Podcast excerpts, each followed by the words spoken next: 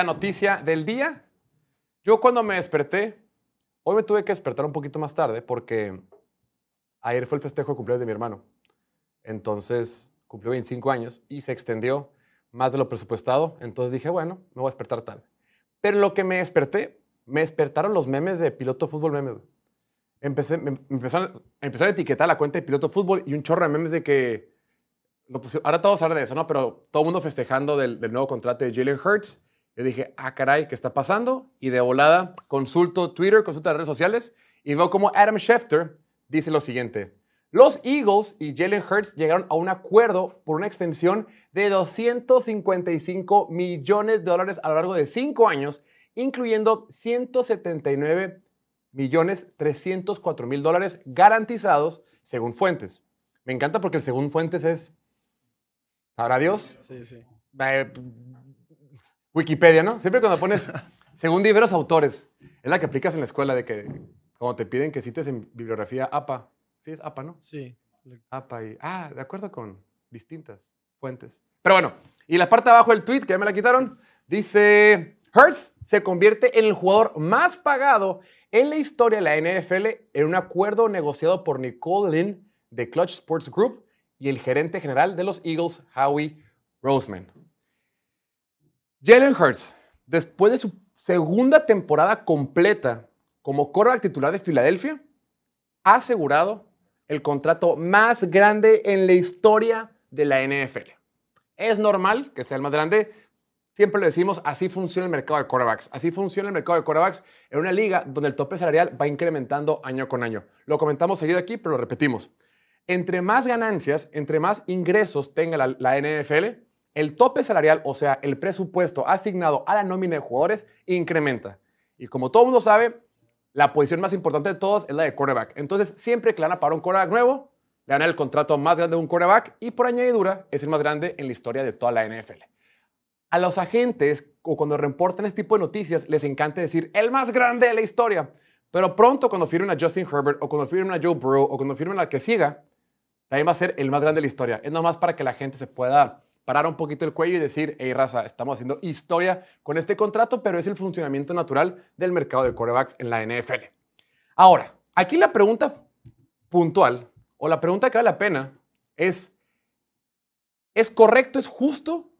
¿Se justifica este pago o no? Aquí en pantalla estamos viendo a los cinco quarterbacks más pagados de toda la NFL, los cinco jugadores más pagados de toda la NFL.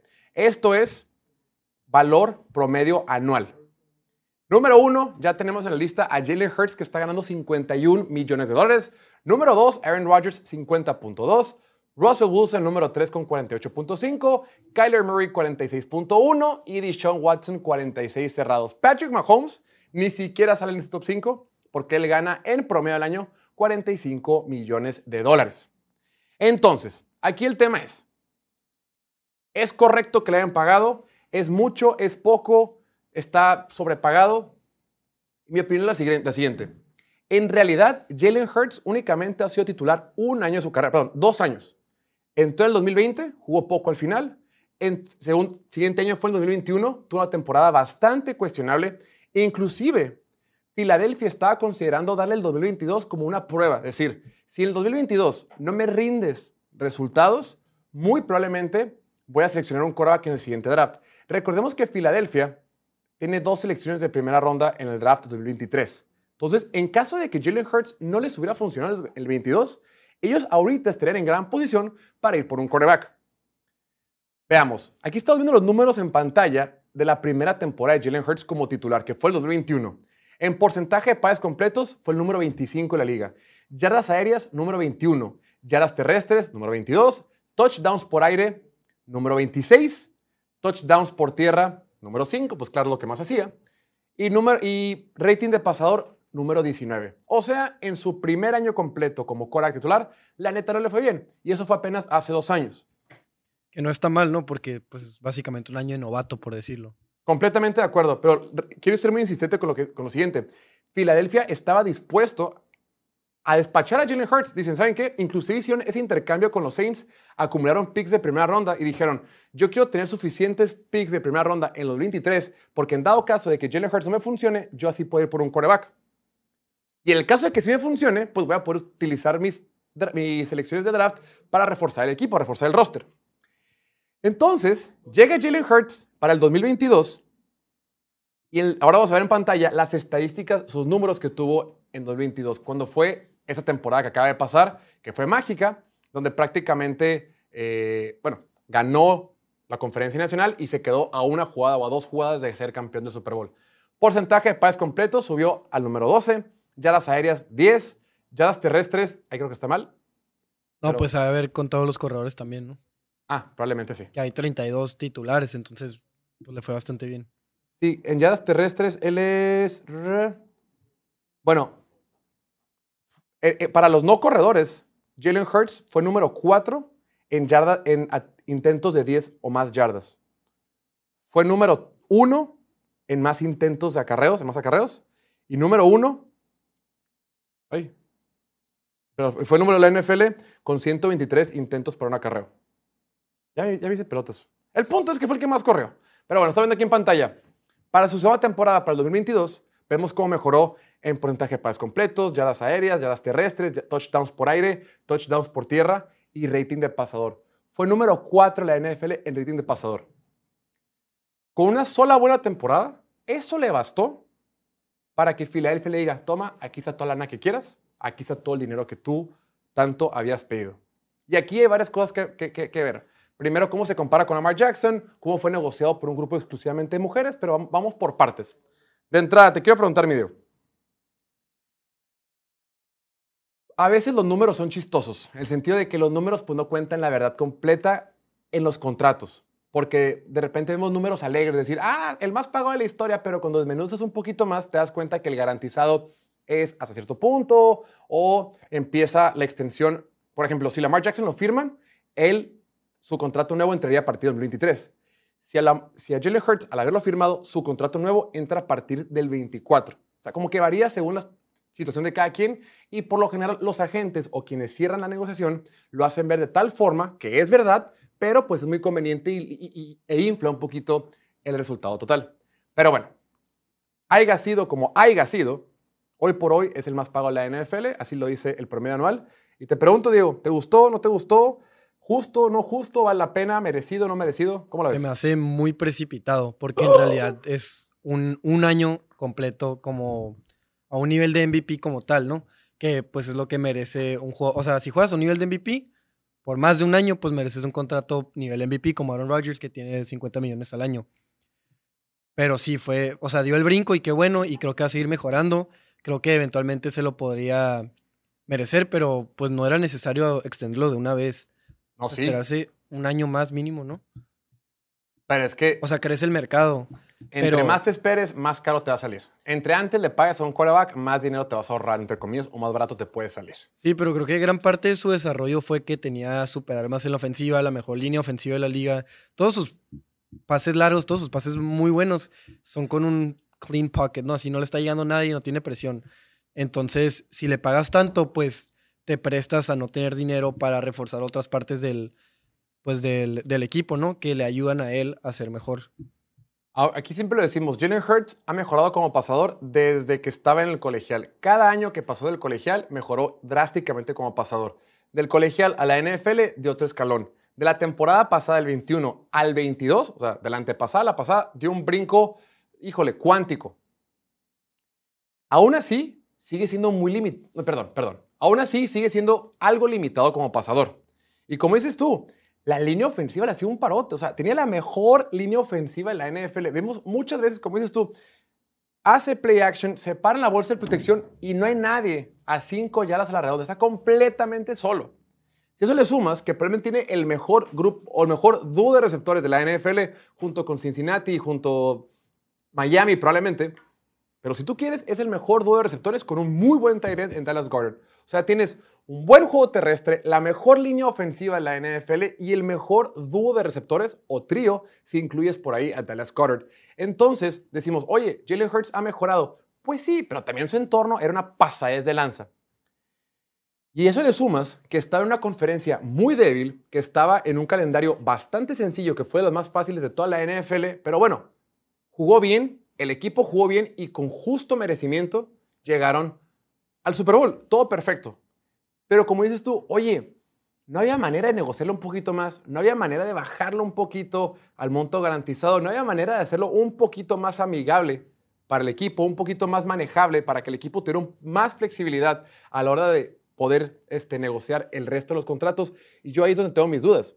Porque repito, o tú lo dijiste también, Jalen Hurts fue titular, perdón, Jalen Hurts solo ha tenido una muy buena temporada con Filadelfia y ya. O sea, a Jalen Hurts solo le bastó una muy buena temporada, una, con un equipo para que le dieran el contrato más grande en la historia de la NFL. La temporada pasada solo se considera buena porque no se esperaba mucho, la verdad, y porque era, venía del año novato, que ese sí fue súper mediocre, y pues era completamente un corredor, ¿no? Pero en números prácticos, ves los números, las estadísticas, y fue, fue mediocre también, o sea, pero pues era más de lo que se esperaba, ¿no? Sí, un ligero brinquito, y ya este año fue el grande. Así es, la temporada pasada, repito, la, temporada pasada cuando terminó, la gerencia general dijo, güey, si el siguiente año Jalen Hurts no nos demuestra algo, vamos a ir por otro quarterback. Ya tenemos dos primeras rondas en el 23 para ir por otro quarterback en dado caso de que Jalen Hurts no nos funcione. Claro, llega el 22, Jalen Hurts dice, ya estoy listo y tiene la mejor temporada de su vida. Yo quiero ser muy insistente con lo siguiente. Tenemos que entender que tenía un entorno favorable, tenía el mejor entorno de toda la liga para desarrollarse como quarterback. Él cumplió, no es su culpa que, su línea ofensiva sea buena, no es su culpa que sus receptores sean buenos, pero también tenemos que evaluarlo a él individualmente y saber tú, individualmente, como persona, como quarterback pasador, mereces o no mereces. Ahora, digamos que sí, perfecto, no, Tony, no, hay bronca, no adelante. Pero en dado caso que tú estés dispuesto, tú como fan de la NFL o tú como observador de la NFL, decir, ah, el contrato de Jalen Hurts sí vale por cómo ha jugado, por añadidura, el de Lamar Jackson vale y vale más. Lamar Jackson es mucho mejor pasador que Jalen Hurts. Lamar Jackson es mucho mejor corredor con Jalen Hurts y no ha podido cerrar un contrato con los Ravens, o al menos un contrato que le convenga. Ahora vamos a poner aquí en pantalla las diferencias o las similitudes que hay entre los contratos, el que ya firmó Jalen Hurts y el que ha rechazado Lamar Jackson, porque salió una nota el día de hoy que reportó Adam Schefter, donde dice que Lamar Jackson había rechazado varias ofertas de los Ravens. Eh, se dice que llegó a rechazar hasta 200 millones de dólares para firmar con el equipo de Baltimore. Pero está muy raro porque reportan, o sea, los reporteros dicen que esto pasó y Lamar Jackson dice, no, eso no fue tan así. Pero Lamar Jackson no nos ha dado más información. De acuerdo con Adam Schefter, que se reportó esta mañana, estamos viendo el comparativo de los contratos que el que ya tiene Jalen Hurts con el que supuestamente rechazó Lamar Jackson. Jalen Hurts, un valor total de 255 contra 250 Lamar Jackson, garantizado al firmar, o sea, el de Jalen Hurts es más grande el total, pero el garantizado es mayor el de Lamar Jackson. Porque luego también hay como un garantizado al firmar y un garantizado en caso de que hay como niveles de garantizado que a mí se me hace una ridiculez y se me hace muy complicado de entender, bueno, se hace muy complicado de explicar a veces, más bien. Y después, el garantizado total de Lamar Jackson es de 200 millones de dólares, mientras que el de Jalen Hurts es de 179.3. Esto es Disney, o sea, supuestamente. ¿Cómo la ves, mi Diego? ¿Es neta, no es neta? ¿A quién le creemos? No sé a quién creerle, pero si es verdad y Lamar Jackson rechazó un contrato de 200 millones garantizados, ya ni cómo sentirte mal por él, porque 200 millones garantizados para un Cora que corre mucho pues es lo que buscas, ¿no? O sea, es tu, tu seguro en caso de que te llegaras a lesionar o que no, pues que no produzcas lo que, lo que se espera, ¿no? Por lesión y todo eso. Y eres un Korak que viene de lesión, eres un Korak que no ha terminado las últimas temporadas, que ha estado batallando, que no, eh, que no lo pudieron utilizar para los playoffs la temporada pasada porque estaba lastimado. Se lastimó en la última parte, todo, todo el mes de diciembre estuvo lastimado y para el partido de playoff no estuvo con los Ravens de Baltimore. Entonces, si esta cifra que se reporta es verdad, dices, híjole, compadre, pues ayúdame a ayudarte. Lo que se dice es que Lamar Jackson dice, mi madre, ay me vale madre, yo quiero mi garantizado de 250 millones de dólares. Háganle como quieran, yo quiero lo mismo, bueno, Deshaun Watson firmó 230. y algo, 230, porque es 46 anuales. Él quiere, lo que sea que él quiera, es mi contrato completo garantizado o nada. Entonces, entre que está negociando, entre lo que él dice que le conviene mejor al no tener agente, pues, mientras tanto va a empezar a ver a cómo todo el mundo le empiezan a pagar. Ahorita a Jalen Hurts ya le pagaron, pronto le van a pagar a Joe Burrow y pronto le van a pagar a Justin Herbert, que son quarterbacks que entraron a la NFL después que él. Algo que vale la pena señalar de todo este contrato de, de Jalen Hurts es que es la corrígeme si estoy mal, es la primera vez que, que todo el equipo... No trade clause. Aparte de la no trade clause, que todo el equipo, todo su equipo, su representante y demás, que todos son mujeres, ¿no? Eh, pues no sé si sea la primera vez, pero pues no lo dudo, o sea, no es algo común en el mundo de los deportes y menos en la NFL ver un equipo de, pues sí, un management que sean puras mujeres. La neta, qué cabrón y, qué brinco para el, para el mundo del deporte decir, el contrato en 2023, ah, perdón, más bien, qué cabrón decir que en pleno 2023 el contrato más grande en la historia de la NFL fue firmado por un grupo de agentes compuesto exclusivamente de mujeres. Dices, va, cada vez que vemos a las mujeres más involucradas en la NFL, hemos visto cómo las mujeres han tomado puestos gerenciales, han tomado inclusive puestos de árbitro, eh, staff de cocheo, en la liga y demás. Ahora estamos viendo cómo las personas que cerraron el contrato más grande en la historia de la NFL fue, fue compuesto única y exclusivamente por mujeres. Y dices, bueno, buen salto para, para, para las mujeres que están involucradas en el deporte. Y aparte la NFL, estaba leyendo otra vez, creo que en México el cuarenta y tantos por ciento de los fans que siguen la NFL son mujeres. O sea, está creciendo mucho y qué bueno verlas representadas también a la hora de, de, este tipo de negociaciones. Creo que la vamos a poner aquí en pantalla. Tenemos el grupo, la foto, ¿no? Ante. Sí. A ver. Ahí está, ahí está, lo vamos a poner. Pero bueno, entre que lo ponemos, Vamos a pasar al siguiente tema. Mejor vamos a dejar la, foto para otro momento. Vamos a pasar al siguiente tema. Traemos también otro chisme, mi estimado Diego. A ver. Más chismecito. Resulta ser que una entrevista que condujo Yahoo Sports, Brock Purdy salió a decir que no sabe si va a estar disponible para el 2023. Brock Purdy, quien sufrió una lesión de, de codo en la final de la conferencia nacional, y todos sabíamos que probablemente estaría en duda para el 2023, ahora resulta ser que quizás se pierda toda la temporada. Dice así. Actualización, el quarterback Brock Purdy dice que podría perderse toda temporada 2023. Purdy dijo que está, y cito, honestamente, no estoy seguro de que si jugará o no el 2023.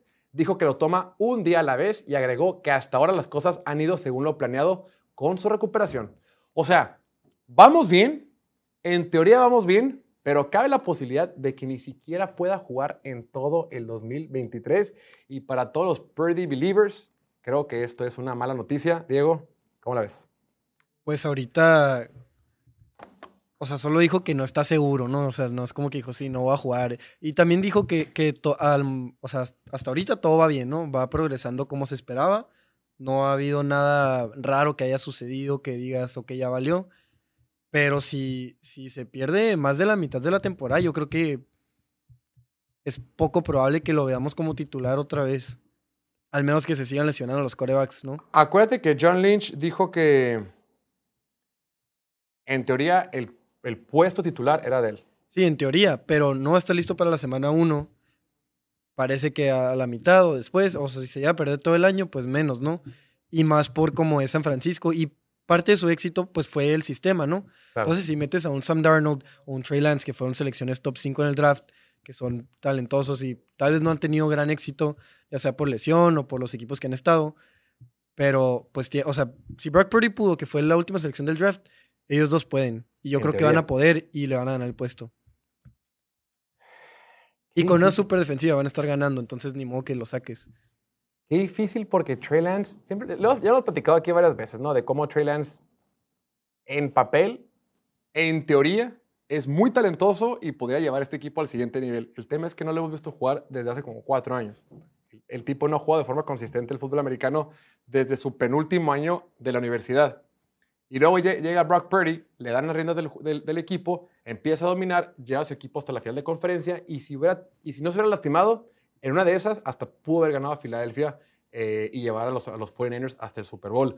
Pero a ver, si Brock Purdy se llega a ausentar toda la temporada, pues la chamba va a ser de Trey Lance y Sam Darnold. Y yo me preocuparía mucho si en la semana 1 vemos de quarterback a Sam Darnold. Porque, híjole, todo el mundo dice que Trey Lance ahí va y poco a poco, pero como que nada te hace pensar o nada te, hace, nada te puede, nada convence a uno como espectador que los 49ers están convencidos con Trey Lance. Saben de su potencial, pero como ya pasó tanto tiempo y nunca lo han podido ver jugar como tal eh, por un buen lapso de tiempo, pues puedes decir, en una de esas, hasta Sam Darnold puede funcionar como quarterback en el esquema de Kyle Shanahan y los 49ers tendrían que tragar ese orgullo, porque recordemos que los 49ers pagaron tres primeras rondas por Trey Lance. Se fueron por todo. Después de haber llegado, después de haber estado muy cerca de ganar un Super Bowl, pasan un par de temporadas y dicen, ¿sabes qué? Vamos por otro quarterback porque con Jimmy Garoppolo no va a funcionar. Se fueron con todo por un quarterback novato. El quarterback novato nunca ha funcionado. Resulta ser que este Brock Purdy, quien fue el último seleccionado de todo el draft, les, les, les, les ha funcionado, bueno, les funcionó bastante bien en el cierre la temporada pasada. Y ahora, pues se van a quedar como con una decisión que tomar porque es, mi quarterback novato no está. Bueno, mi quarterback novato que me llevó lejos no está y el que yo la posteo por el que pagué mucho, pues sí está, pero como que no me convence tanto. Nomás falta, neta, que Sam Donald termine siendo el que este año. Y que le vaya bien. Y que le vaya bien, güey. Y ahí sí, no va a haber poder humano que nos pueda hacer defender a Trey Lance, tanto que lo defendemos aquí. Pero pues es que si no lo ves jugar, pues es difícil también defenderlo. Ahora, hay muchos equipos que yo creo que pueden ir por Trey Lance. Ahorita que Indianapolis está freseando y que no, eh, salió eh, eh Jim Irsay, el, dueño, a decir, a lo mejor vamos por un quarterback, a lo mejor vamos por un quarterback, no sabemos qué vamos a hacer todavía. ¿Por qué no un equipo como esos habla con los 49ers? Oye, 49ers, tú no tienes primera ronda. Dame a Trey Lance. ¿Cómo la ves? ¿Por una primera ronda? Mm, ¿No parece una primera ronda por él? No creo. ¿Cuánto parías por Trey Lance? Tercera. ¿Una tercera? Pues que dices, no, no lo has visto, o sea, tampoco has visto a los de colegial. Mejor te vas de boca por ellos. Sí, y aparte ese tipo tiende a lesionarse, ¿no? O sea, mínimo los de, colegial, en teoría, no tiende a lesionarse. Pero si tú eres Indianapolis, por ejemplo, y ya sé que hoy salió Adam Schefter a decir que... yo soy Indianapolis, me voy de boca por Lamar Jackson. Pero dijeron que no, ¿verdad? No quieren, güey. Que no están, también dijeron no estamos interesados en los corebacks de los otros equipos. Qué esperación. Si yo soy Indianapolis y no está ninguno de los quarterbacks, cuando digamos que Raiders brinca o Detroit brinca o alguien los brinca, o hasta Houston toma un quarterback y no hay un quarterback que tú quieras en el top 4, yo le marqué a los 49ers y es, hey, pues ahorita voy a agarrar un defensivo, pero ¿qué te parecería mi segunda ronda? Y me das a Trey Lance. Y te quito, te quito el problema de encima. Inicias con Sam Darnold y cuando Brock Purdy esté bien, juegas con Brock Purdy y total dices que te gusta mucho. Creo que a Indianapolis le conviene más brincar al 2 o algo así porque ya estuvo eso el experimento de un año, ¿no? El tema es... Con Trey Lance te prestas mucho a que sea otro experimento de un año. Difícilmente Indianapolis va a poder brincar al 2 porque el 2 le pertenece a Houston. Sí, la división. Son rivales divisionales. Y no es lo mismo intercambiar con un rival de división cuando estás en la cuarta ronda y vas a agarrar un linebacker o un corredor y dices, bueno, pasas a agarrar, no pasa nada. Si te va bien, perfecto. Que a que intercambies en lo más alto del draft y que ese jugador se pueda convertir en un el siguiente Korak franquicia De, la NFL. ¿no? sé, creo que Indianapolis está en una situación complicada y los que están también en una situación complicada son los 49ers porque van a tener que tomar una decisión ya que eh, no sabemos hasta cuándo va a estar sano el buen Brock Purdy. Y Trey Lance tampoco, ¿eh? que trae un corte de pelo nuevo. Entonces eso puede alterar los tiempos que él traiga. Pero bueno, vamos a hacer un pequeño break y al regreso traemos un tema que queremos debatir con ustedes. Regresamos en menos de un minuto. Venga. El draft 2023 está a la vuelta de la esquina y es el evento más esperado de la NFL. Claro, cuando no hay temporada. Y nosotros lo estaremos cubriendo en vivo desde The Goat Bar en la ciudad de Mexicali, Baja California. Más de cuatro horas de grabación platicando sobre las 31 selecciones de la primera ronda. Acompáñanos, estará buenísimo. Tendremos invitados especiales, risas, buen cotorreo y sobre todo corajes. Muchos corajes. Tyler Smith, mamón, me lleva la chingada, güey. Nos vemos el jueves 27 de abril en punto de las 6 pm hora del Centro de México a través de nuestro canal de YouTube en Piloto Fútbol. Donde quiera que estés podrás seguirnos con un buen trago, una botanita para disfrutar con nosotros del mejor. Ya estamos de regreso completamente en vivo en el show de Piloto Fútbol, transmitiendo para todos ustedes a través de, la, de nuestra cuenta de Twitch, de Facebook y eh, de YouTube desde la ciudad de Mexicali, Baja California. A ver, Diego, pregunta de trivia. ¿En qué año se fundó Mexicali? A ver. Fue 1905, 6, 5. La ciudad de Mexicali fue, es de las ciudades más jóvenes del país. Fue fundada en 1903. 3. Mal. Fracasaste como cachanilla. Pero bueno, un par de equipos que no han fracasado en temporadas recientes han sido los Bengals de Cincinnati y los Jaguars de Jacksonville. Las últimas dos temporadas hemos visto a dos franquicias que, le han dado la vuelta por completo a la situación en la que vivían. En 2021 vimos como un equipo de Bengals que había estado en el sótano de la NFL logró resurgir de convertirse de los peores equipos de la liga hasta llegar a un Super Bowl. El año pasado, en 2022, vimos cómo los Jaguars de Jacksonville pasaron de tener la primera selección global a estar peleando un pase a la final de conferencia en Kansas City frente a Patrick Mahomes y perdiendo hasta las últimas instancias en un gran partido. Son dos equipos que en memoria reciente han pasado de ir muy mal o de tener la primera selección global a estar después como contendientes, estando muy cerca de pelear o en, la o en el campeonato de conferencia o hasta un Super Bowl. Entonces, para esta ocasión, aprovechando que estamos todavía en plena época de draft, en pleno mes de abril, decir, para este 2023, ¿qué equipos crees tú que puedan tener la posibilidad de hacer esto que hicieron los Bengals y, Jacksonville? Vamos a ver ahora en pantalla los casos puntuales de lo que pasó, por ejemplo, con el equipo de Cincinnati. Cómo han, cómo han venido cambiando de lo que fueron a lo que son ahorita. En el 2020, cuando Joe Burrow fue novato para el equipo de los Bengals, terminaron con marca de 4 ganados, 11 perdidos y un empatado. Solo anotaron 311 puntos en la temporada y quedaron como cuarto lugar de su división. Para el 2021, que fue cuando fue esta temporada heroica de los Bengals, tuvieron un récord de 10 ganados, 7 perdidos, anotaron 460 puntos y fueron obviamente campeones de la división norte de la conferencia americana. Ya en los playoffs después le ganaron a los Raiders, eh, a Tennessee, Kansas City y todos sabemos cómo terminó aquel Super Bowl. Por otra parte, también los Jaguares de Jacksonville pasaron algo similar, ¿no? Pasaron de tener al, siempre lo decimos, probablemente al peor head coach en la historia de la NFL al año pasado estar peleando contra Kansas City en los playoffs. Vamos a ver ahorita aquí en pantalla cómo les fue. En 2021 terminaron con récord de 3 ganados y 14 perdidos. De esa forma aseguraron la primera selección global para el draft del 2022. Solo anotaron 253 puntos. Obviamente fueron último lugar de su división. Ya para el 2022 tampoco es como que tuvieron un temporador, pero vinieron de, menos a más, vencieron a Tennessee y de esa forma reaseguraron la división sur de la conferencia americana. Terminaron con marca de 9 ganados, 8 perdidos, con 404 puntos anotados, número uno de su división y lo más importante, con la certeza y la tranquilidad de que ya tienen al quarterback del futuro, al quarterback franquicia con ellos y que ya tienen un staff de cocheo que lo va a poder llevar de la mano. Entonces, partiendo de que estos dos ejemplos de Cincinnati como Jacksonville lograron dar la vuelta por, ay, cabrón, lograron dar la vuelta por completo a sus temporadas, algo similar hizo Buffalo un poquito antes. Yo te quiero preguntar a ti, Diego, para ti, ¿quién tiene la probabilidad de vivir una experiencia similar a estas dos franquicias, pero ahora para este 2023? Para este 2023 creo que va a ser el equipo que tenía la primera selección global, ¿Ok? que se bajó, adquirió picks, adquirió a DJ Moore ¿Ok? y pues confiaron en su coreback, en quien esperan que sea su coreback franquicia Justin Fields y por lo mismo pueden dar un gran brinco esta temporada si le pegan al pick 9, los Bears. ¿Sabes qué? ¿Sabes?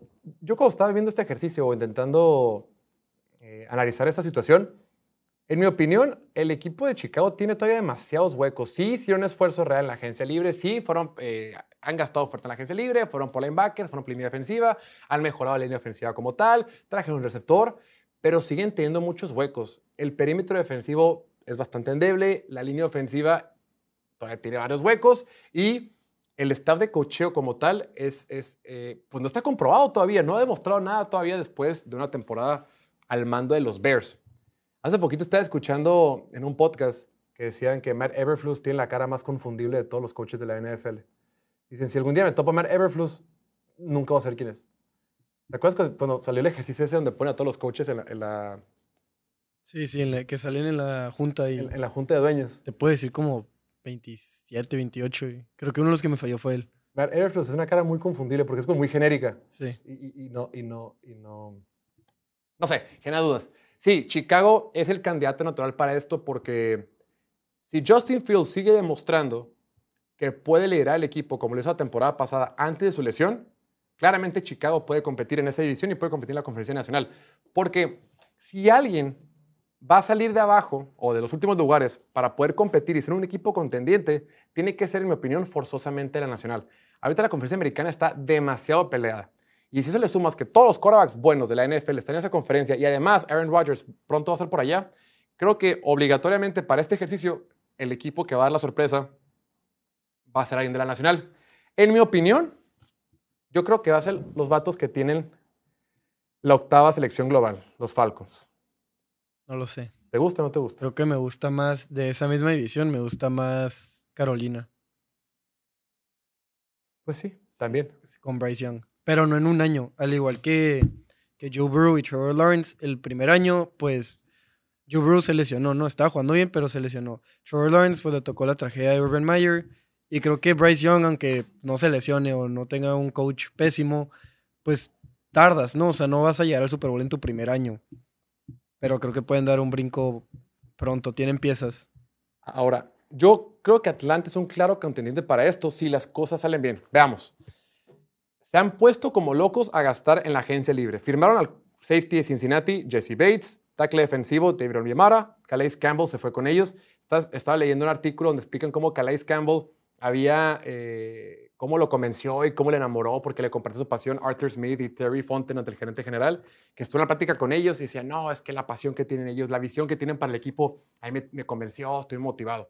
Que un veterano de la categoría de Calais Campbell diga algo así, pues llama mucha atención. Se trajeron también al tackle eh, por fuera Kieran Ellis, Bud Dupree, el corner Jeff Okura y el corner Mike Hughes. O sea, de entrada, ya están reforzando mucho la defensiva que el año pasado fue paupérrima. Del otro lado del balón, el año pasado la ofensiva de Atlanta no era tan mala. En métricas de eficiencia era el número 3 de toda la NFL por tierra. O sea, lo que hicieron con Marcos Mariota y este esquema ofensivo que tiene Arthur Smith les funcionó de maravilla. Y terminaron con récord de 7-10 en la peor división de toda la NFL. Si eso contemplas, que para esta temporada, para este 2022, 3, no hay nadie tan fuerte en esa división. Ya sé que los Saints por ahí pueden ir cotorrear, Carolina por ahí puede cotorrear y Tampa Bay por ahí puede hacer algo. Pero en general es la división más débil.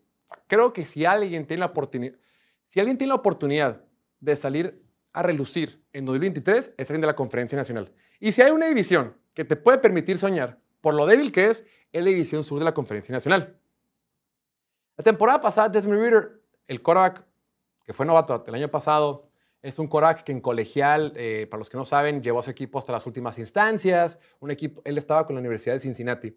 Y Cincinnati, pues históricamente no es un equipo contendiente, no es un equipo universitario que pelee. Y él, junto con un gran equipo que tenía, pues fue parte de que llegaran tan lejos, un quarterback ganador, un quarterback líder, que todo el mundo quería el vestidor y pues que te podía demostrar eh, cosas positivas con sus piernas y con su brazo. Pero en realidad yo nunca entiendo por qué nunca jugó, perdón, yo no entiendo por qué nunca jugó en el 2022, sino que Marcos Mariota neta no podía tirar pases. O sea, era, Pero corría muy bien. ¿Y tú crees que eh, Desmond Reader no puede correr igual? Pues corrió similar al final, estaba, el otro día estaba viendo sus highlights y, y, la neta sí le veo, le veo futuro. No le veo tanto potencial como alguien como Justin Fields, que pues la neta no ha demostrado nada, pero pues tenía los peores receptores de la liga, ¿sabes? Creo que con DJ Moore puede hacer mucho daño. Pero también Desmond Reader tenía los peores. Bueno, bueno, no. No, Drake London jugó bien. O sea, mínimo ya tienes uno ahí. Y, y este, y el Tyrant. Y, ajá, Se fue el nombre. Ve, la temporada pasada jugó cuatro partidos al final. Tuvo un rating de pasador de 100, perdón, tuvo un rating de pasador de 113 en tercera oportunidad, que es como tú quieres evaluar a un quarterback de cómo responde en tercera oportunidad, que fue el sexto más alto de la liga mientras él estaba jugando. Y su porcentaje de pases completos fue el 69%, que fue lo mejor de toda la NFL en ese lapso. Claro que la muestra es pequeña, pero bueno, en cuatro partidos ganó, ganó dos y, perdió dos. O sea, fue competitivo. Y ahorita, el equipo Atlanta, con tantos huecos que tiene y con tantas áreas débiles que hay en ese roster, ahorita para este draft están en posición para intentar ir por un quarterback. Ellos dijeron, Nel, no vamos a ir por un quarterback. Creemos en Desmond Reader. Creemos que él puede ser el quarterback franquicia que nos puede llevar al siguiente nivel. Sin embargo, recordemos que estamos en temporada de draft. Esta, este es el momento, la época del año donde todos los gerentes generales, todos mienten. Todos dicen cosas, es pura mentirera, puro chisme, puro decir, voy a hacer esto para que tú pienses que voy a hacer esta otra cosa, te confundas y esta forma de... todo es mentir, todo es chisme, todo es esparcir rumores. Dicen que les gusta Desmond Reader y que él es el titular. Yo creo que si Atlanta verdaderamente quiere dar este salto eh, de calidad de una temporada a la otra, tal y como lo hizo Cincinnati y Jacksonville en el pasado, tienen que ir por otro quarterback. Con todo y que Desmond Reader te mostró cosas positivas, creo que Desmond Reader no debe ser el motivo que te limite a ir por otro quarterback. A, final de cuentas, Desmond Reader le pagaron una perdón, a final de cuentas, dieron una tercera ronda por Desmond Reader. Si lo dejas ir o si no te funciona o lo banqueas o lo que sea, no es tan grave. Pero ahorita, en la posición número 8, si se empieza a deslizar un poquito CJ Stroud, se empieza a deslizar un poquito Anthony Richardson, yo daría el brinco, yo iría por él y creo que de esa forma, la neta, Atlanta podría competir y sin complicarse mucho ganar la División Sur. Y no entiendo por qué no se van por alguien ya comprobado que ha demostrado lo que es y que encaja en su sistema de correr mucho el balón como Lamar Jackson. Siento que gran parte de, del por qué Philadelphia le pagó tanto a Jalen Hurts el día de hoy, pues es porque quizás no es el mejor quarterback de la NFL, ni top 3 ni top 5 de la NFL. Pero la conferencia nacional, pues, puedes debatir, puede ser un argumento, un argumento real de que es el mejor, de la conferencia y por eso le pagaron. Y si Lamar Jackson llega a la conferencia, va a ser el mejor de la conferencia y vale todos los picks que quieras. Mira, la diferencia de Jalen Hurts y Lamar Jackson son dos años de edad. Se llevan dos años. Ambos corren y te ay, se va a lastimar lo que sea. Pues bueno, de alguna manera, pues Jalen Hurts tiene 24 años y le falta mucho para que ya sea un problema. Se va a desgastar más tarde, pues todavía está, está, chamaco. Si le pagas, ahorita tienes tanta bronca. Lamar Jackson es un poquito más grande. Y sí, como dices tú, tú le estás pagando a Jalen Hurts. En términos sencillos, pues si eres el mejor quarterback de tu conferencia, en, eh, hasta cierta forma eres el segundo mejor quarterback de toda la NFL, porque solo llega un quarterback por conferencia al Super Bowl. Y a ti te vale madre si Jalen Hurts en la conferencia americana fuera el, quinto, sexto, cuarto mejor quarterback. Mientras siempre esté en un Super Bowl, las probabilidades de tu equipo de que estén compitiendo está bien. Entonces, que le hayan pagado, no sé, se, se puede entender. Pero sí, lo que te puede aportar Jalen Hurts es por lo que hace con sus piernas, y eso creo que es innegable. Volviendo al tema de Atlanta, aprovechando que la conferencia es tan débil, aprovechando que la situación está más fácil, más cómoda, pues creo que lo correcto sería por un cora como Lamar Jackson, pero ya dijeron que no quieren y se rehusan. Y hablando de divisiones débiles, creo que la, la, división norte de la Conferencia Nacional se va a debilitar un poco ¿Por? con la salida del dueño de los Bears, Aaron Rodgers. Creo que Minnesota va a estar, o sea, ya ves que ganaban todos sus juegos por una posesión, creo que ahora van a perder muchos de sus juegos por una posesión. Creo que Chicago los puede rebasar, igual que Green Bay. Igual que a Green Bay. Y Detroit, va, Detroit lo va a ganar. No estoy diciendo que lo vaya a ganar Chicago. Empezaste tu argumento por los, por los pues equipos malos de la Pero, o sea, se van a ir desde el cuarto al segundo en una... O sea, está bien. Y tienen, tienen que como 10 picks en el draft. Tienen 3 en las primeras dos rondas. De acuerdo. Se pueden armar. Sí, Chicago, a diferencia de Chicago, Atlanta no tiene tantas selecciones en el draft. Atlanta creo que tiene solo 6 o o siete, pero... Pero la número 8 vale, vale bastante, vale un Lamar Jackson. Casi todos los mock drafts les ponen a un edge rusher. A Atlanta le urge un edge rusher. Yo he visto puro corner. Y corner. O sea... Pero pues ya agregaron a... a sí, Okura. A Jeff Okura. En teoría, agarraron a Jeff Okura y a Mike Hughes y pues ya tienes a AJ Terrell. En teoría Atlanta ya está en por el corner. Y claro que un edge rusher pues siempre te va a venir bien y, nunca vas a tener demasiados edge rushers. Esa posición que puedes tener cinco buenos edge rushers en el equipo y no pasa nada. No es como Cora que, pues, solo, solo requieres a uno. No, edge pues, rusher. Como Filadelfia, ¿no? Que tiene una rotación increíble de, de cuerpos en toda la línea. Estaba escuchando hace poquito eh, también un podcast hablando de, Filadelfia, ¿no? De, hablaban del caso de Jonathan Gannon, el coordinador, nada que ver, el coordinador defensivo de, de Filadelfia, que ahora es head coach de Arizona. Y se imagínate ser Jonathan Gannon y estar en una defensiva de Filadelfia llena de estrellas, llena de linieros defensivos, pues, puro bien perrón. Llegas a Arizona y ya se fue Zach Allen, a Marcus Golden no lo han firmado, ya se fue JJ Watt, ya no hay nadie, güey. Y dices, el octavo o noveno mejor liniero defensivo de Filadelfia fácilmente fue el mejor liniero defensivo de Arizona. Sí. Y estuvo, no, pobre pinche Y una defensiva que no tiene talento, fuera de Buda Baker. Buda Baker, nomás vio, ¿viste el video de que llega a Arizona y saludando a los jugadores y... Está como rarito el vato, ¿no? ¿Buda Baker? No, el coach, Jonathan, ah, Jonathan Sí, que hace fireworks, fireworks. No sé qué. Cringe, no lo he visto. Está, está, está muy cringe. Y Buda Baker vio eso y dijo, ni madre, ya, sáquenme de aquí. Pues salió un, un rumor, ¿no? Que probablemente él se quiere ir a... Se quiere ir a Filadelfia. No, ya está confirmado. Bueno, no, o sea, ajá. Está confirmado que se quiere ir. No sé, no, ah. no, no, no, no, te a Filadelfia. Pues estaría algo bien. Yo, yo, yo, vi un reporte que Filadelfia está interesado en tenerlo porque se fue CJ Gardner Johnson y todo eso. Pero pobre Arizona, bonita, está, están debilitando por completo a ese roster. Pero bueno. Son la nueva Poverty Franchise. Ya que compraron a los Commanders. Ahorita vamos a hablar de, de, franquicias que eran pobres y dejaron de ser pobres. Es como cuando de repente te casas con una millonaria. Bueno, vamos a hacer un pequeño break y al regreso tenemos un poquito más de noticias. Antes de pasar a la sección de comida, regresamos en menos de un minuto. Ya volvemos. El draft 2023 está a la vuelta de la esquina y es el evento más esperado de la NFL, claro, cuando no hay temporada. Y nosotros lo estaremos cubriendo en vivo desde The Goat Bar en la ciudad de Mexicali, Baja California. Más de cuatro horas de grabación platicando sobre las 31 selecciones de la primera ronda. Acompáñanos, estará buenísimo, tendremos invitados especiales, risas, buen cotorreo y sobre todo corajes. Muchos corajes. Tyler Smith, mamón, me lleva la chingada, güey. Nos vemos el jueves 27 de abril en punto de las 6 pm hora del centro de México a través de nuestro canal de YouTube en Piloto Fútbol. Donde quiera que estés podrás seguirnos con un buen trago, una botanita para disfrutar con nosotros del mejor evento de la primavera. Ya estamos de regreso en vivo en el show de Piloto Fútbol, transmitiendo desde Mexicali, Baja California, la capital del estado más bello de todo el país. Antes del último segmento, tenemos que retomar la trivia con, el que abrimos, con la que abrimos el programa. Ahora vamos a ver en pantalla la trivia donde, pues vamos a empatar el buen Diego y yo, porque o los dos la tenemos bien o los dos la tenemos mal. La pregunta de la trivia era, ¿qué jugador de la historia de los Chargers ha tenido más recepciones en una temporada? ¿Qué jugador tiene el récord de recepciones en una temporada? Opción A, Keenan Allen. Opción B, Lance, ah, Lance, ah, Lance Allworth. Opción C, Austin Eckler, Antonio Gates y Kellen Winslow. Todos aquí en el estudio fuimos por Antonio Gates. La respuesta correcta es. Eckler. Keenan Allen, güey. Keenan Allen. Sabía que era Keenan Allen, güey. Ahorita lo busqué y decía que Eckler. ¿Sí? Sí. Tal vez es vieja la trivia. Football trivia. ¿De qué año? ¿De qué año?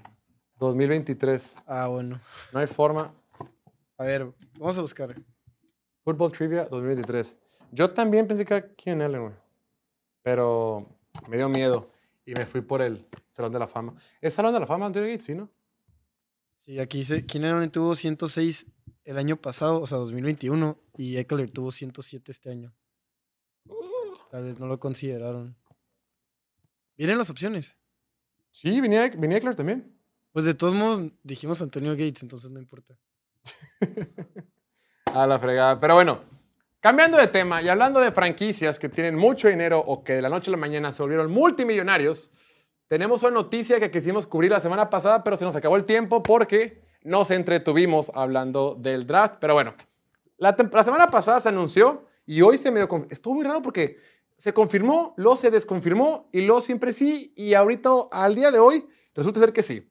Pues el caso es que Washington fue vendido por 6 mil millones de dólares, o en inglés, 6 billones. Billions. Es una tarugada que se diferente. Yo no sabía que se decía diferente. Sí, es mil millones, son billions.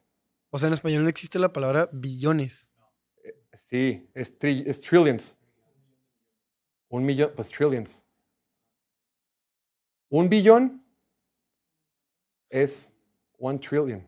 ¿Por qué? Existe el trillón. ¿El trillón cómo es? Es el Trillions of trillions. X. La neta nunca vamos a hacer tanto de, ningún, de nada de eso, Entonces, con que sepas que mil millones es igual a un billion, pues ya estamos del otro lado. El punto es que el sitio Sportico dio a conocer, dice, Dan Snyder, el dueño, fuera de vato, es el dueño más odiado de toda la NFL, güey. Nadie lo quiere, en su equipo nadie lo quiere, en su staff, la gerencia, administración. Familia. Familia, quién sabe, porque Luego decían que se robaba dinero. O sea, decían que era. eh, en, en cuestión, o sea, en cuestión de liquidez era pobre. O sea, no tenía cash. Era pobre en cash. Poverty franchise. Era cash poor. O sea, tenía dinero. O sea, su equipo vale mucho, pero él en dinero, pues no. O sea, claro que tiene mucho dinero, pero pues comparado con, los, con la gente que está en ese, en ese grupo. Dan Snyder, dueño de los Washington Commanders, ha llegado a un acuerdo en principio para vender el Commanders, el equipo de Commanders, por 6 mil millones de dólares a un grupo liderado por el copropietario de los Philadelphia 76ers, Josh Harris. Los 76ers, un equipo de la NBA. Dice, el grupo de Harris ah, incluye al multimillonario Mitchell Rails y la ex estrella de la NBA, Magic Johnson. Que supuestamente eso de que Magic Johnson no está tan metido, ¿no? No, yo creo que estar ahí en la bola, pero no creo que. Siempre por el tema de, dar, de la inclusión y de que sí, todos juntos. Y a veces me hace que no tiene tanta... Y por poder decir que Magic Johnson va a comprar a un equipo de la NFL y todo eso. Ajá, es más, vende es, más, ¿no? es más relaciones públicas y todo lo que... Creo yo, eh, igual ni sabemos igual. Porque Magic Johnson también es dueño de los Dodgers, ¿no? De los Dodgers. Sí. Esto no sé, ¿veis? Creo que sí. A ver, voy a checar. Creo que sí. O, o tiene una participación pequeña. Pero bueno, el punto es que los Commanders han sido vendidos de forma casi oficial. Creo que el día de hoy, lunes, salió eh, que iban a mandar a la NFL, que ya nos falta como puras cosas de trámite. Vamos a ver aquí en pantalla las últimas ventas que han habido en los, los- de, que han habido en la NFL. Los Commanders se vendieron por 6 mil millones de dólares. Hace apenas un año, Denver se vendió por 4.65. Hace cinco años, Carolina lo vendieron por 2.3. Hace nueve años, 1.4 se vendió al equipo de Buffalo. Hace 11 años, Cleveland se vendió por, mil, por 1.05 miles millones de dólares. Y nomás para poner referencia, en el 2000, los Jets de Nueva York se vendieron por 640 millones de dólares. O sea, en 20 años ha habido un incremento de, o sea, un valor se ha multiplicado por 10. Ya me hice con los miles de millones. Sí, por 10. Por 10. Lo que decíamos, el tope salarial está creciendo de tal forma, la NFL está creciendo de tal forma, es porque está entrando mucho más dinero a la liga. O sea, eh, todos, los nuevos eh, todos los nuevos contratos que se han hecho televisivos, el nuevo contrato de Amazon, el nuevo contrato que se hizo con YouTube, ahora YouTube va a ser dueño eh, de la programación del Sunday Ticket en Estados Unidos. Se metió también Nickelodeon a la, a la conversación. Obviamente está, ah, está Fox, CBS, ESPN, todos ellos. O sea, NBC. Ya hay tanta gente con tanta lana que está entrando a la liga. Las casas de apuesta de unos años para acá entraron de forma oficial a la NFL. O sea, está entrando tanto patrocinio, tantas nuevas televisoras, está entrando tanto dinero a la NFL que por añadidura los valores que tienen estas franquicias han incrementado de forma dramática. O sea, estamos viendo que en, un lapso de 10 años se ha incrementado el valor en casi 10 veces más de lo que se vendía a los Jets. Porque tenemos que partir que en teoría todos los equipos valen lo mismo. Yo sé que unos son más famosos que otros y, yo sé que en la práctica no es así. Pero siendo una liga tan pareja, una liga donde se promueve tanto la paridad y que sea muy competitiva y todo eso, en teoría, en el mundo perfecto, todas valen lo mismo. Y el simple hecho de que el año pasado Denver se vendió por 4.6 y este año ya Washington, que es una franquicia que tiene menos fans, se ha vendido por 6 mil millones de dólares, te dice, la NFL está creciendo a pasos agigantados. Ahora, mucho también tiene que ver el hecho, repito, que están entrando las casas de apuesta. En Estados Unidos hoy, cada, perdón, en Estados Unidos cada vez más estados de toda la Unión Americana están permitiendo la legalización de las apuestas, de las apuestas deportivas. Antes nada más era el estado de Nevada, donde está Las Vegas, y un par de estados más. Ahorita creo que ya son como 19 de 53 estados, y en los próximos años solo va a ir incrementando esto. Y en los próximos años cada vez, cada vez va a haber más casas de apuesta metiéndole eh, lana a la liga. Entonces, todo lo que estamos viendo, repito, de que ah, tal coreback está ganando más lana, simplemente es reflejo o es consecuencia de que a la NFL está entrando más dinero y al entrar más dinero a la NFL, se el pastel crece para todos y a la hora de la repartición, pues los jugadores valen más. Que aquí es una especie de, de paradoja o, o- o- no paradoja, pero sí es, es un poquito confuso, no confuso. ¿Cómo lo ponemos? Una especie de falacia. Es una falacia decir que todos los jugadores están ganando más, porque en realidad solamente los quarterbacks y los receptores están ganando más. Hemos visto como que, uy, los quarterbacks ganan más dinero porque el tope salarial ha incrementado. Pero sí, hay posiciones como linebacker, corredor, guard, safety, que no ganan más conforme pasan los años. O sea, la NFL está creciendo, pero está creciendo más para las posiciones importantes, mientras que para las posiciones menos importantes, pues no tanto, ¿no?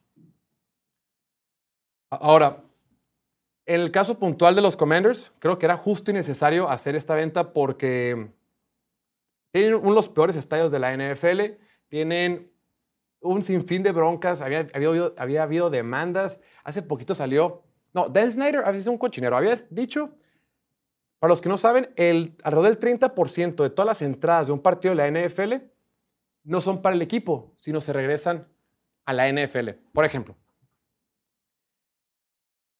los equipos de NFL todos reciben la misma cantidad de dinero por contratos televisivos. O sea, tanto los Cowboys de Dallas o los Patriotas o Steelers, que tienen muchos fans, reciben por contratos televisivos la misma cantidad de dinero que recibe Jacksonville, Cleveland o Arizona, que son equipos con, menos, con el mercado más pequeño. Lo que, lo que hace la NFL es lo siguiente. Dicen, nos entró lana de Fox, de CBS, de ESPN, de Amazon, ta, entra aquí este pool y este pool lo dividimos en partes iguales entre 32. ¿no? Es una forma de mantener pareja la liga y que todos tengan la misma cantidad de dinero, en teoría.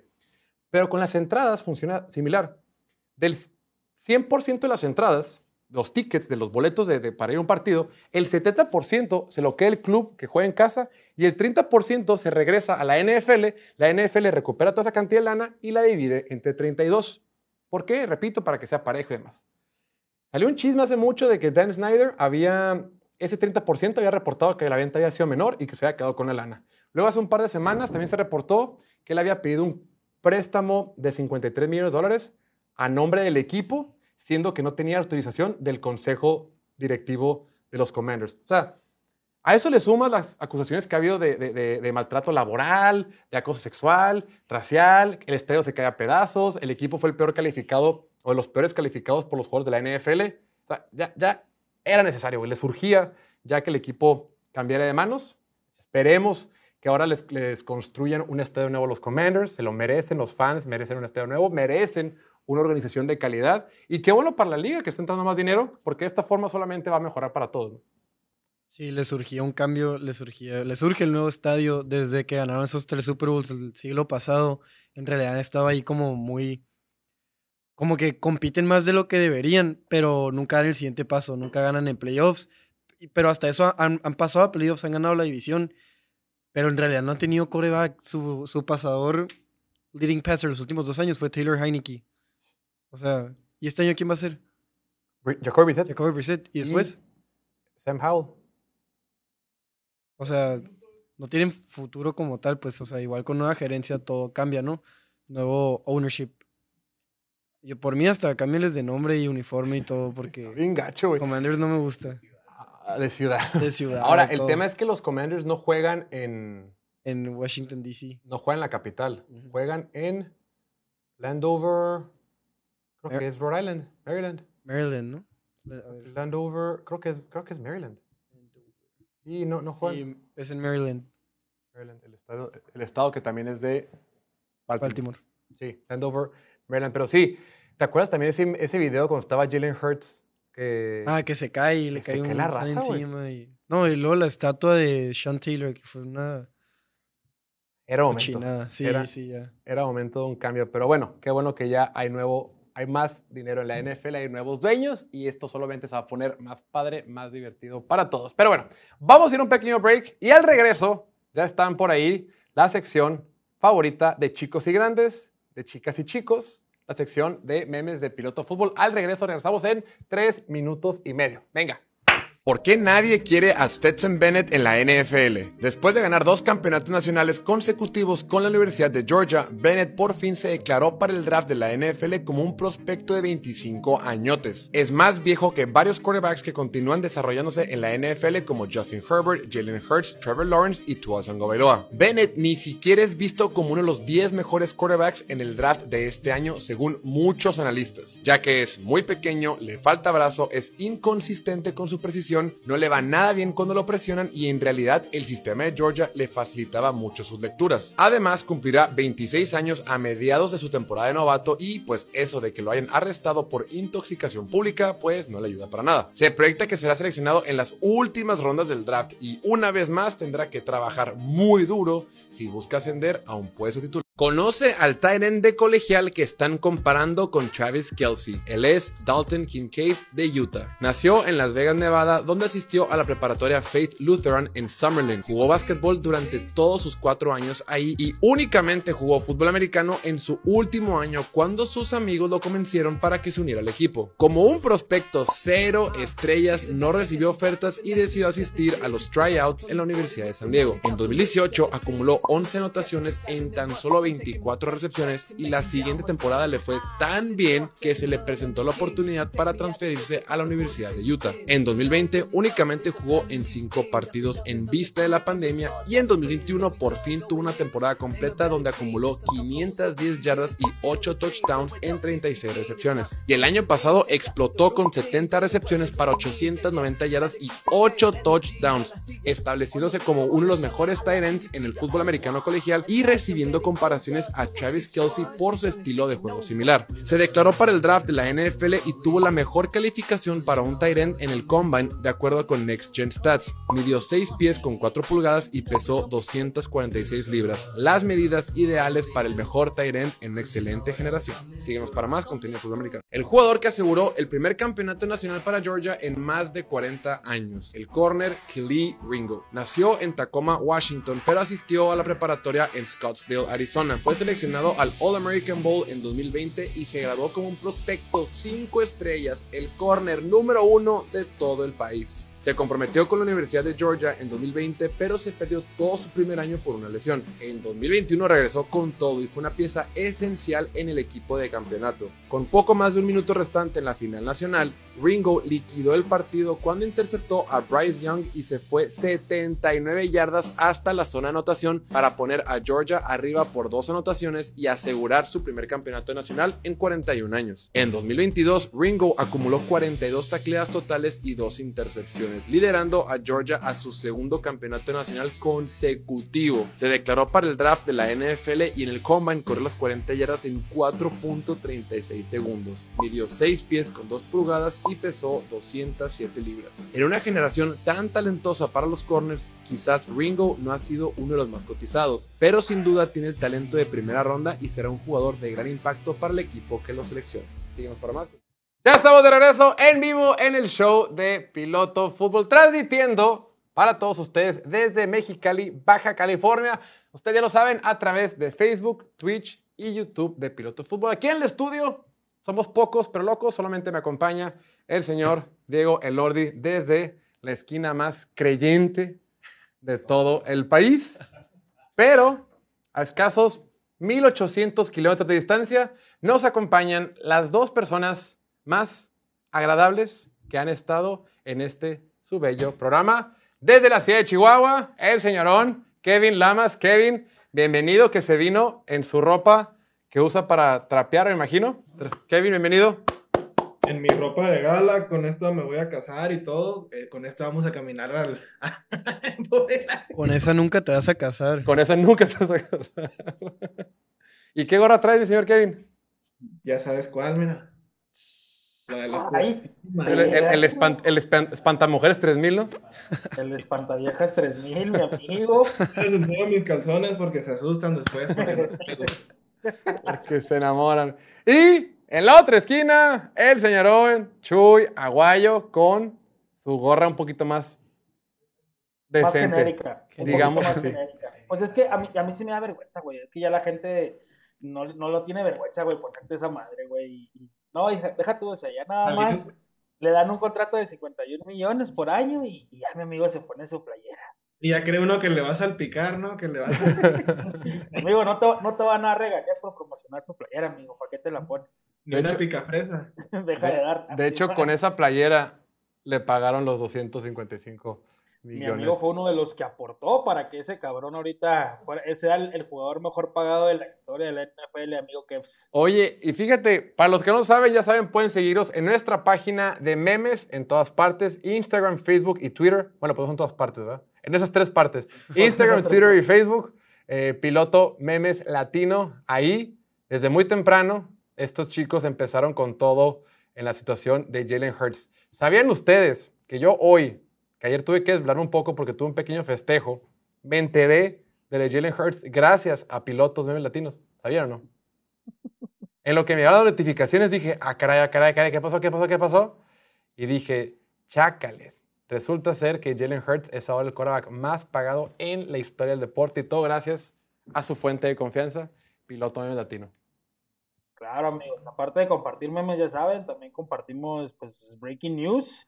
Algunas de ellas, pues sí, son directamente desde Adam Schefter, le marca a piloto, le marca a Kevin y ya él es el que les dice. Así que síganos para, para que estén enterados de todo. Y pues, ¿cómo lo viste, amigo? Yo quiero que tú nos platiques. Andas muy enfiestado, muy de gala, según tú. Platícanos, amigo, ¿qué se siente pagarle a tu coreback 51 millones y te vas a quedar sin dinero, lo más probable? Pero, pero bueno, tú dime qué, qué sientes. ¿Qué siento? Que pues ya él ya puso su puesto de birria, ¿no? Su puesto de birria, esos que dejan más que ser ingeniero, más que ser licenciado, que tener doctorado. No te creas, les voy a ser muy honesto. La neta, yo, yo la temporada antepasada, cuando perdieron contra Tampa, no le veía mucho futuro. Decía, aquí no es, pero pues no me defraudan como los, los Superboys. Aquí estamos, del otro lado, ya llegamos a un Super Bowl. Que me voy a morir diciendo que si el TikTokero no nos robaban esa, sí lo ganábamos, la neta. La neta. La neta. Sí, fue castigo, cabrón, no manches. Pinche, pinche tiktokero, güey. No mames. Si no era penal, fue. si no era penal, día, un guion, quién sabe cuánto, güey, ese no era castigo. Hasta No era James castigo. Bradbury dijo que sí era flag, ¿no? Sí. El mismo cabrón que lo hizo, ¿no? Fue que Ajá. dijo de que no, sí lo jalé. Sí lo jalé, pero pensé que no me le iban a marcar. Es que eso pasa en todas las jugadas. O sea, lo marcan cuando quieren. Claro. En eso Sí, estoy. pues le tocó estoy. a mi amigo, pregúntale. Mi amigo decía que ya era un robo, que ya nunca iba a ver el juego en su vida, que ya estaba decepcionado. La NFL es un robo. Las Vegas, güey, la casa nunca pierde, güey, la casa Oye, y pues a raíz de esto, mi buen Jorge, les traímos ahí un poquito de material, les subimos sobre todo, pues siempre haciendo ilusión al pobrecito de la mar, güey. A ver. ahí, e- Vamos. ese güey Vamos a poner en pantalla. van saliendo todos con sus paletas y mi amigo Lamar sentado en el piso, güey, sin nada. Y ahí, pues se vele, mira, e- ese, esa plantilla que es una de mis favoritas. El Daniel Jones con sus 40 melones al año. El Jalen Hurts con sus 51 millones, 179 millones asegurados. Y Lamar Jackson detrás de las rejas, güey, viéndolos cómo se divierten, viéndolos gastar su dinero. Pobrecito, güey. Pero aquí también yo voy más por la culpa de Lamar, güey. O sea, güey, ya un coreback que llegó a Super Bowl, güey, no pidió todo garantizado. Él sí se quedó con 179 garantizados. O sea, ya qué esperas de Lamar, güey. O sea, ya, ya el güey. Pero, pero a ver, o sea, seamos sinceros. ¿Estás de acuerdo que Lamar Jackson representa más para Ravens que lo que Jalen Hurts representa para Filadelfia? ¿Estamos de acuerdo? Sí, de acuerdo. Entonces, bajo esa lógica, que también comprende Lamar Jackson, dice, pues yo quiero más de lo que quiere pedir Jalen Hurts. Puede estar lo correcto o no, pero mínimo yo sí entiendo por qué lo dice, porque él se- o porque él siente que vale un poquito más, ¿no? Para ti, Pero- ¿cuánto vale Lamar Jackson? Porque, a ver, suelta la cifra. ¿Perdón? Para ti, ¿cuánto vale Lamar? Lo que pide. Lo que pide. Así como, así como Jalen Hurts le pagan ahorita que puede decir es mucho o poco, para mí se me hace que es mucho o precipitado lo que tú quieras, pero dices, güey, si no le pagas eso, se te va a ir. Entonces escoges, o le pagas eso o no lo tienes y no vas a tener coreback. ¿Quién prefiere ser? ¿Un equipo que gastó mucho por un coreback o un equipo que está como Indianapolis, como Washington, que lleva una eternidad sin un buen coreback y anda valiendo madre? Mínimo con eso, caro o lo que sea, ya aseguraste que va a ser un equipo competitivo porque mientras tengas un coreback de esa calidad, un coreback top 8, top 10, top 12, siempre va a ser relevante en la liga. Entonces, se me hace caro, chance yo hubiera intentado negociar un poquito más, pero a fin de cuentas lo tienes que hacer. Y en el caso de Lamar Jackson creo que es similar. Lo que te pide a cambio de que se quede, yo sí lo pagaría. Pero se te olvida que los corebacks morenazos no ganan Super Bowl, a menos de que seas Patrick Mahomes, que este es un poquito mezclado. No te creas, mira, yo la neta, si lo comparas a Jalen Hurts contra Lamar Jackson, mínimo Jalen Hurts ya llegó al Super Bowl, ¿no? Puedes decir, ok, tiene más equipo y lo que sea, pero Lamar Jackson ha terminado dos temporadas. A ver, No. ¿y tú crees que Lamar Jackson no hubiera llegado al Super Bowl con ese equipo de Filadelfia? No está en Filadelfia, hermano. A lo que voy es que el hecho de que haya llegado al Super Bowl o no, pues no nada más depende exclusivamente de él. Es todo un sistema, un equipo, un staff, un todo. Pero sí, no está ahí. Algo tiene Jorge con Lamar, güey, como que. Sí, como que no lo deja ir, ¿verdad? Como Ni- Lo ni lo mucho, dejaré. lo defiende mucho, pero bueno. Entonces, pues mira, esa es la que empezamos a subir un poquito más de material, sobre todo todo ase- asemejando a Lamar, ¿no? Que pobrecito, pues sí, no le dan lo que, lo que él pide y por eso subimos el siguiente meme, que es el de el de los Simpsons, también las plantillas de los Simpsons son buenísimas. A ver. Y, y pues subimos ahí uno de que, hey, todo el coreback que Ah, sí. hay que, para que lo vea la racita, hey, todo el coreback que esté feliz con su contrato puede irse temprano. Y ponemos ahí al pobre Lamar, güey, la carita de Michael Jordan, güey, llorando. Y, y pues así va a estar, mi amigo, güey. Oye, No pero la greña, la greña que le pone a Lamar Jackson sí es la de él, ¿no? Sí, sí es la de él, sí es la de él. La la de- la- la- bueno, entonces, eh, pues sí, amigo, ¿qué, ¿tú qué opinas de este memazo? Pues yo pienso, güey, que te digo que este cabrón ya que ponga una paletería, güey, o algo. Yo creo que así va a ser más lana, güey, de lo que le van a pagar, porque ya a este punto Baltimore no va a aflojar, güey. Yo creo que es un estira y afloja en el que ya, ya ni él, güey, ni ellos, o ustedes creen que sí va a jugar esta temporada, o de plano se va a sentar y va a decir, ¿sabes qué? No, no juego a menos de que me pagues más que todos. Pues es que si no juega, pues también pierde valor, ¿no? O sea, ¿tú qué piensas? No, pierde dinero. Ya pierde dinero, perdón. Sí, güey, o sea, deja de ganar 32 millones de dólares, entonces, eh, sí, siento, siento que puede ser buena idea así jugar, güey. Se me ocurre. Pues de Sean Watson no perdió dinero, ¿no? Bueno, no perdió valor, más bien. No, Por no perdió dinero. De hecho, él le ganó. Esa temporada él ganó 10 millones de dólares. Porque lo tenía. No recuerdo cómo estaba, pero el punto es que le pagaron 10 por no jugar. 10 por quedarse. Y de esa forma, porque si no lo tenían que soltar. Y si lo hubieran soltado, pues Claro. no hubieran recibido nada a cambio. Entonces mejor te lo quedas, pagas lo que tienes que pagar, pero luego recibes compensación de draft, ¿no? Mira nomás, qué chulada. Y ahí está, mira, mi buen amigo, el, el buen amigo Lamar, sentadito, esperando a que le llegue el contrato que él quiera, esperando a que los Ravens eh, aflojen la patita. Yo digo que pues también, pues diría, ¿no? Pues puede agarrarse a chingazos una, dos, tres morras, güey, para que lo contraten los Browns por chingo de millón. Ahí también ya- ya- ya es Le hace falta ser más peligroso, güey, le hace falta ser más peligroso. te propongo- más- Te propongo algo, Chuy, de, la de las mismas fuentes que, que obtuvieron la información del contrato de Jalen Hurts, güey, ofrécele ser su, su agente. A lo mejor tú sí lo... que- no, güey, pero el de Jalen Hurts eran cinco morras, güey, las agentes. Entonces Lamar necesita contratar a dos morritas del CONALEP y una, una abogada. Y la abogada de Johnny Depp, yo digo que con la abogada de Johnny Depp se chinga toda la NFL, mi amigo. Aguanta, la, ¿te refieres al, al equipo de negociación Jalen Hurts? Sí, exacto. Nada Que que eran- ya, o sea, no, no, no que Jalen Hurts, haya- así como Lamar tuvo 25, el, digo, así como Deshaun Watson tuvo 25. Espérate, espérate. No, No, no, no, espérate, espérate. No, eso no, no, sí, al equipo de negociación de Jalen Hurts. Ah. Me acabo de comprar la playera, güey, tú quieres que ya la tire. Entonces, pues sí, es lo que le hace falta a Lamar, ¿no? También que se contrate un equipo así de chingón, güey, para que, para que ya pues suelte ahí a ver qué pueden hacer, que negocien. Y la última foto que nos mandaron a verla, ah, está buena. Ah, esa es la de las noticias, güey. O sea, sí estaba la mamá de Jalen Hurts y su hermana, güey, cuando recibieron la noticia, cabrón. Y, y pues con justa razón, güey. O sea, 51 millones al año, eh, obviamente 179 millones asegurados. Híjole, es mucho dinero. No, no, no creo que. eh, ¿En qué te lo gastas, amigo, ese dinero? En, en un chingo de tortas como, con aguacate, ¿no? Como le pusiste ahí. En un chingo de picafre. En un chingo de tortas con aguacate, pero ¿Cuántos Pues sí. puedes comprar con eso? imagínate, 179 millones de dólares. No, es un, son un chingo de picafresas, güey. Oye, Más, pero no, más de 700 millones de picafresas, güey. oye, que nomás que no le aplique como Russell Wilson, no sé si se acuerdan de ese video en el draft, cuando lo draftean, que está con su ex esposa, que, ah, bien emocionada, y nomás le empiezan a pagar, y, "Oye, ¿quién eres? Pero no fue el, el City Lamb también. No, Russell Wilson también salía con una, con una morra que ahorita ya no es, o sea, no, no es su esposa ahorita, pues la morra y no ah, huevo, Ya pegamos ya todos. pegamos. No, hazte para allá. Así estaban todos, güey, con, con Jalen Hurts. Y pues que bueno, o sea, como tú dices, pues es un coreback que cumple, la verdad, con toda la crisis que, que tienen muchos equipos como Indianapolis, bien lo mencionaba el Jorge, pues sí siento Sí. que, que hicieron bien, güey. ¿Estás Pagaron. consciente que Jalen Hurts se volvió el más pagado, güey, a base de puro coreback sneak? ¿De acuerdo? Ujú. 92% de efectividad, amigos. Pues, pero es que es suficiente. Si eso te ayuda a ganarlo, vale. Yo, sí está bien.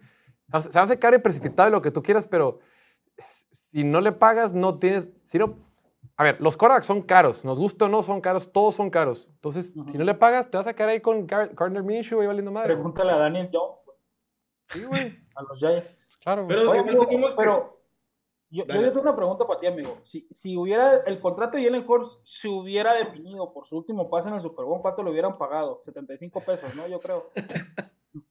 Dices el Hail Mary de 5 yardas. El, el Hail Mary, güey, de, de 10 yardas. Sí, estuvo bien triste, ¿ah? Como que se resbaló o algo, ¿no?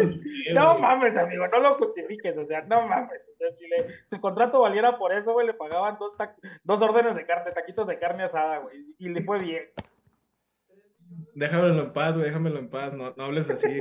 Pero bueno, igual todos sabemos que el día de mañana ya no va a ser el mejor pagado, ¿no? En cuanto le paguen a Joe Burrow o a, a Harvard. O a Lamar. O a Lamar. O a Lamar. Diego está haciendo... Este Jorge está haciendo un GoFundMe, güey, para pagarle a Lamar, güey. Entonces, con esto, o sea, tú, ustedes sienten que entonces conforme todos estos contratos y toda esta feria, conforme pasan los años, Patrick Mahomes está perdiendo dinero, ¿no? Sí, pues eh, de hecho era, era parte de lo que se les celebraba a los Chiefs en su momento, ¿no? Lo, lo extiendes por 10 años y pues ahorita dices, nomás es un frío de dinero, pero en valor promedio anual, pues en realidad no, no es ni top 3 ahorita ya. Claro. Y es el mejor de la liga. top 6. Ajá. Ahorita en promedio anual es el sexto más pago de la NFL. Ahí está. Siendo claramente el mejor de todos, ¿no? Exacto. Entonces, si sigue con un nivel así en dos, tres años, pues él lo está perdiendo, ¿no? O sea, no... Pero pues, a Patrick Mahomes ya le dieron la mitad de Kansas City, ¿no? La mitad del pueblo. Así que todo esto es tuyo, güey. lo que quieras, güey. Para que su señora y su hermano graben TikToks, no, no, no. feo, güey. No, y aparte, se lo van a reestructurar. O sea, simplemente sí, sí, sí. El, el, que sea tan largo les permite ser flexibles y eventualmente. Bueno, voy a checar, pero el vato ya se metió un chorro de lana. O sea, ya. ya... Recordemos que muchas veces te dicen que hacen tanta lana, pero lo, te lo patean a futuro o de diferentes formas. Él, en efectivo, dinero real, ha hecho mucho más lana de lo que, de lo que hizo contrato. O sea, no. Lo que él ha hecho en cash es mayor a lo que ha hecho a la suma de su impacto en el tope salarial de los años que ha jugado. Entonces. Entendí.